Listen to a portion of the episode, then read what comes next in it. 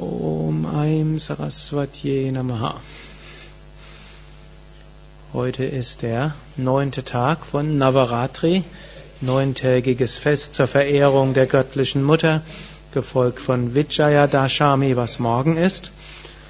Heute ist der letzte Tag auch von Saraswati Puja des dritten Drittels von Navaratri. An Navaratri wird werden Mantras rezitiert aus dem Devi Mahatmyam. Und heute Abend ist auch die eine Puja, wo die letzten Phase von zehnten und elften Kapitel dort rezitiert werden. Und dabei wird auch die Geschichte erzählt von aus diesem Devi Mahatmyam und heute Morgen möchte ich die Abschlussgeschichte dieses De aus dem Devi Mahatmyam kurz erzählen. Es gab dort nämlich einen König, der wurde, war aus dem Königreich vertrieben worden von seinen Ministern. Es gab einen Kaufmann, der ist von seinen Kindern praktisch äh, rausgeworfen worden aus dem Geschäft. Und so waren die beiden in einem Ashram, haben sich wiedergefunden, verzweifelt und das Komische war, sie waren in einem Ashram, sie waren eigentlich waren spirituelle Menschen gewesen, die sich immer danach gesehnt hatten, mehr mit Zeit für Meditation und die spirituellen Praktiken zu haben. Jetzt hatten sie mehr Zeit und woran haben sie gedacht? Der König hat an sein Königreich gedacht und an seine Lieblingselefanten und auch an ob das Königreich jetzt gut regiert würde oder ob diejenigen, die jetzt das Königreich usurpiert hatten, ob die jetzt wirklich das Königreich auch gut regierten. Und der Kaufmann, der ja von seinen eigenen Kindern aus dem, hm, man kann sagen, dem Familienfirma rausgeworfen worden war, überlegt, dachte, machen meine Kinder das jetzt richtig oder verschwenden sie das Familienvermögen? Wie geht's ihnen? Sie haben zwar schlecht mir gegenüber verhalten, waren also voller Ärger, andererseits war aber auch Mitgefühl. Was, wenn die jetzt alles kaputt machen? Wie können die weiterleben? Und so konnten sie nicht meditieren und so gingen sie zu dem Rishi des Ashrams und fragten, wie kommt das? Jetzt haben die ganze Zeit, unser ganzes Leben haben wir uns danach gesehnt, mehr meditieren zu können.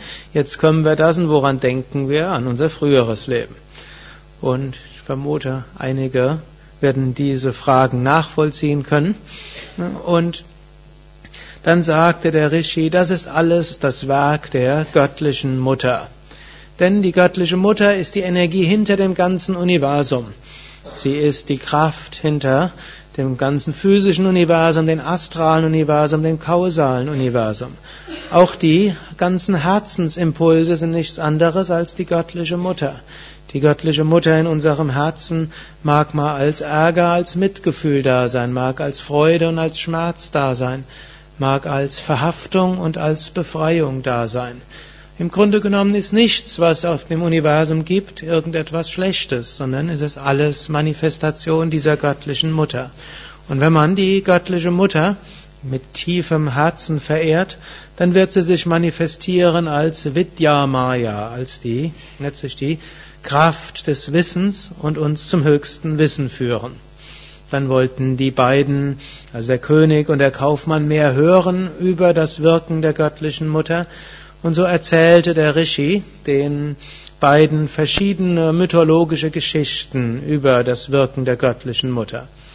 Nachdem die, Durga, äh, nachdem der Rishi so das Wirken der Durga beschrieben hatte, dort verehrten jetzt der Rishi und der Kaufmann von ganzem Herzen die göttliche Mutter.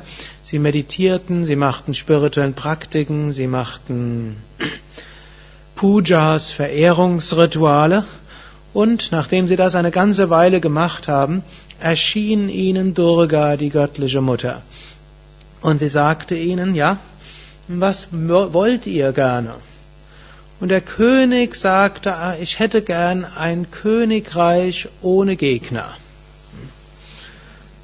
Und die Durga hm, sagte, so sei es. Und sie sagte, erstens, du wirst jetzt zurückkehren können in dein Königreich. Und dort wirst du willkommen geheißen werden. Die, diejenigen, die dich rausgeworfen haben, die werden dich mit offenen Armen willkommen heißen, weil sie merken, dass sie es allein nicht packen. Und außerdem wirst du in einem künftigen Zeitalter der Manu sein.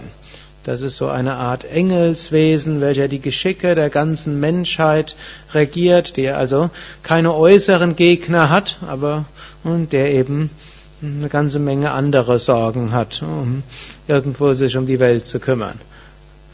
Und das ist letztlich wie eine Art Warnung.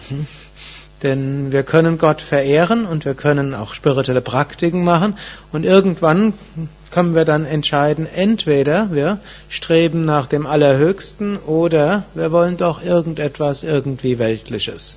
Und so hatte der König zwar etwas, hm, er kriegt sein Königreich zurück und nachher große Ruhm, Ehre hm, als Manu eines neuen Zeitalters, aber letztlich hat er damit nur mehr Sorgen. Hm. Aber auch danach können wir streben, um auf diese Weise vielleicht auch anderen Besseres tun zu können. Der Kaufmann wählte klüger. Der hieß ja auch charakteristischerweise Samadhi. Als die göttliche Mutter ihm erschien und fragte, was willst du?